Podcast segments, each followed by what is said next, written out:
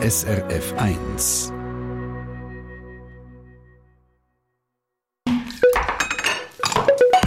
SRF 1. Ja, und vielleicht sind Sie gerade am Kochen und merken, ah, das Essen, das schmeckt mir jetzt heute ein bisschen fad. Dann hätten wir Ihnen vielleicht noch Tipps, die könnten helfen und zwar in Form von ein bisschen Bitterstoff. Das Thema von dieser Woche in der Kochrubrik «Abwa», das ist nämlich bitter und bitter kann auch eine willkommene Beigabe sein, um ein Gericht runder und schmackhafter zu machen. Die SRF 1 Food-Expertin Esther Kern bringt uns heute ein paar Tipps mit. Esther, ich habe eingangs gesagt, dass man mit Bitterstoff Nährstoffe auch ein feines äh, Essen aufpeppen Kannst du uns erklären, warum oder wie man das macht? Also vorab, man kann natürlich nicht alles retten mit Bitterstoff, aber man kann ein Essen spannender machen. Bei Bitter denkt man ja zuerst mal vielleicht daran, dass es einem das Maul zusammenzieht. Aber ein bisschen bitter, das ist eben auch ein, ein Geheimrezept von vielen Spitzenköchinnen. Die, die es nicht wissen, die Spitzenköche arbeiten oft mit verschiedenen Geschmacksrichtungen. Arbeiten. Also ein bisschen süß, ein bisschen sauer, ein bisschen salzig, ein bisschen umami und eben ein bisschen bitter. Und mit einem Schuss Bitterstoff kann man beispielsweise eine Soße vollmundiger machen. Wie kommt man denn jetzt zu so Bitterstoff zum Kochen? Was ich total lässig finde, ist die Wurzel vom Chicorée. Die Wurzel von dem Wintersalat kann man hacken, trocknen, rösten und ein Pulver machen. Beim Kochen kann man damit spannende Akzente setzen. Die Wurzeln sind übrigens eine uralte Form von Bitterstoff. Früher hat man die wilde Form davon verwendet, nämlich die Wurzeln der Wegwarte.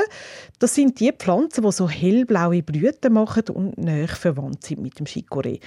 Meine Mutter hat mir letztes Jahr erzählt, dass meine Großmutter amis die Wurzeln der Wegluger, wie sie der sagt, trocknet und dann als Kaffeeersatz braucht hätte. Chicorée-Wurzeln werden ja auch als Kaffeeersatz angeboten.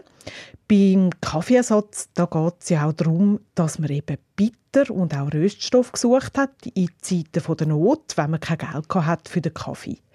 Und die Wegwartenwurzeln, auch die Löwenzahnwurzeln und Chicorée-Wurzeln sind da ein gängiges Substitut gewesen. Bis heute kann man das kaufen. In Deutschland hat es den lustigen Namen Muckefuck. Aber gehen wir nochmal zurück zum Kochen. Wie kann man denn jetzt Bitterstoff einsetzen bei normalen Gerichten?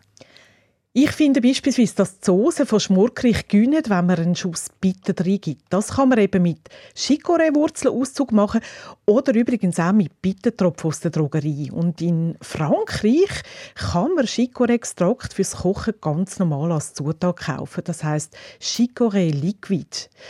Wenn man mal googelt, findet man ganz viele Rezepte mit. Auch für Dessert wird die bittere Flüssigkeit in Frankreich gebraucht. Ich habe beispielsweise ein Rezept gefunden für ein Crepe mit einer Rahmcreme mit Chicorée-Wurzelnextrakt.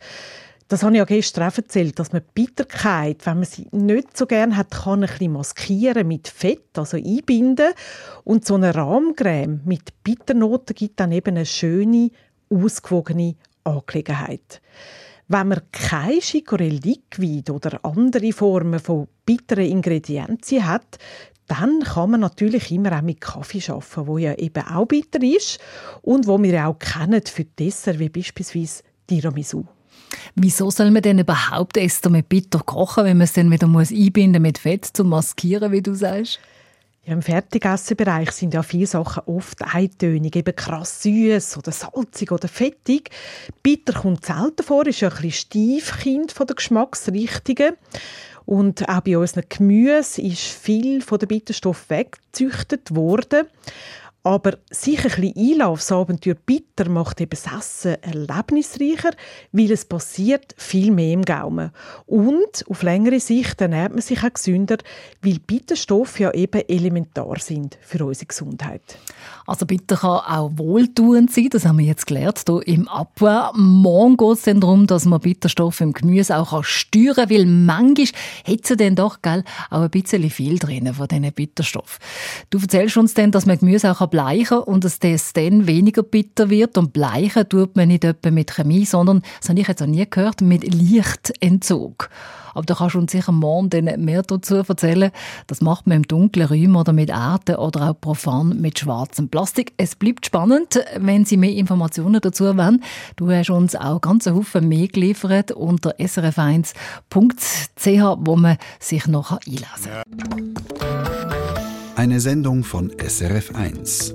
Mehr Informationen und Podcasts auf srf1.ch.